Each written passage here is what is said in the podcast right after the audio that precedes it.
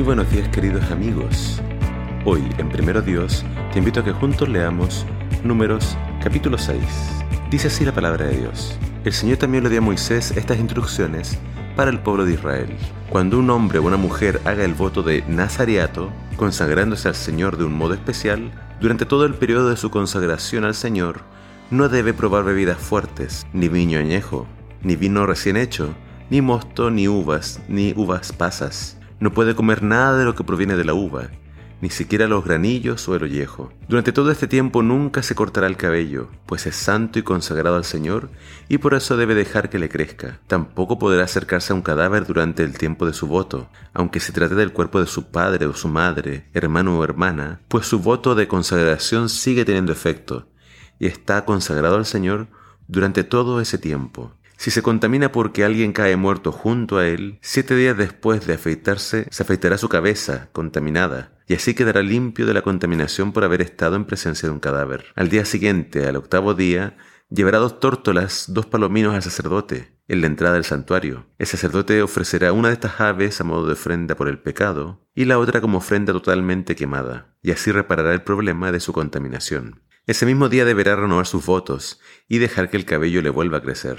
Los días que cumplió del voto antes de su contaminación no serán válidos. Debe empezar de nuevo con otro voto y debe presentar un cordero de un año en pago por su culpa. Al terminar el periodo de su consagración al Señor, irá a la entrada del santuario y ofrecerá como ofrenda quemada al Señor un cordero de un año sin ningún defecto. También ofrecerá una cabra de un año sin ningún defecto en pago por sus pecados un carnero sin defecto como ofrenda de paz, una cesta de panes sin levadura, panes hechos con harina fina y aceite de oliva, hojaldres sin levadura, untados con aceite, y las correspondientes ofrendas de grano y de bebidas. El sacerdote presentará estas ofrendas ante el Señor, primero la ofrenda por el pecado y la ofrenda quemada, luego el carnero eh, de la ofrenda de paz, junto con la cesta de pan sin levadura, y por último la ofrenda de grano y la ofrenda de bebidas.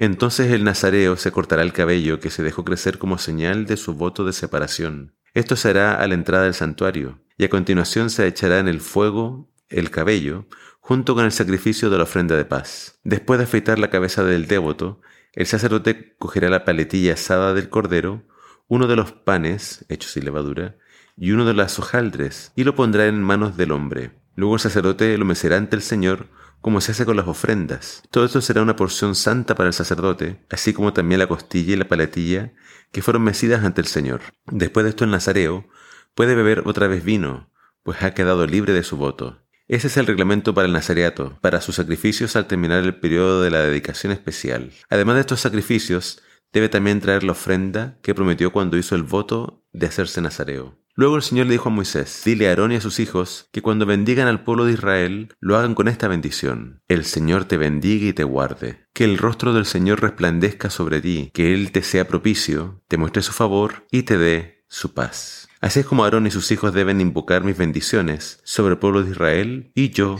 los bendeciré. El capítulo de hoy nos habla de dos temas. Primero acerca del el voto de Nazareato. En la Biblia encontramos a un personaje que tuvo un voto muy parecido a este, que es Sansón. Sansón durante su vida no debía consumir alcohol, ningún tipo de vino ni sidra, y tampoco debía cortarse el cabello. El cabello vino a ser su símbolo de su relación con Dios. Sansón iba a ser fuerte mientras se mantuviera fiel a Dios y fiel a su voto. Esto es algo que dice la Biblia que podían hacer hombres y mujeres. No se dice cuánto debe durar. Esto al parecer era algo que decidía quien hacía el voto, la promesa. Entonces durante el tiempo que él decidiera consagrarse al Señor, no debía cortarse el cabello, no debía contaminarse con ningún muerto y debía entonces abstenerse de todo lo que provenía de la uva. Una vez terminado entonces el periodo de Nazareato, se le cortaba el cabello, el cabello era quemado y después de ofrecer los sacrificios correspondientes, la persona podía volver entonces a consumir uvas o sus derivados. Lo importante del capítulo de hoy es que termina hablándonos de la bendición sacerdotal. Dice que esta bendición debían pronunciar los hijos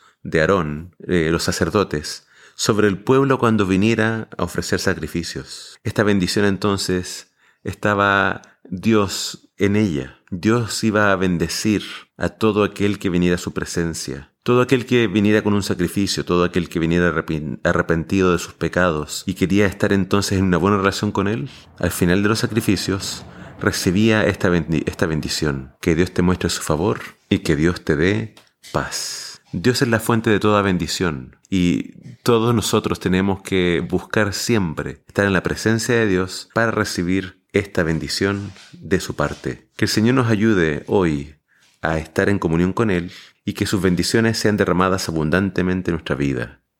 Que el Señor te bendiga.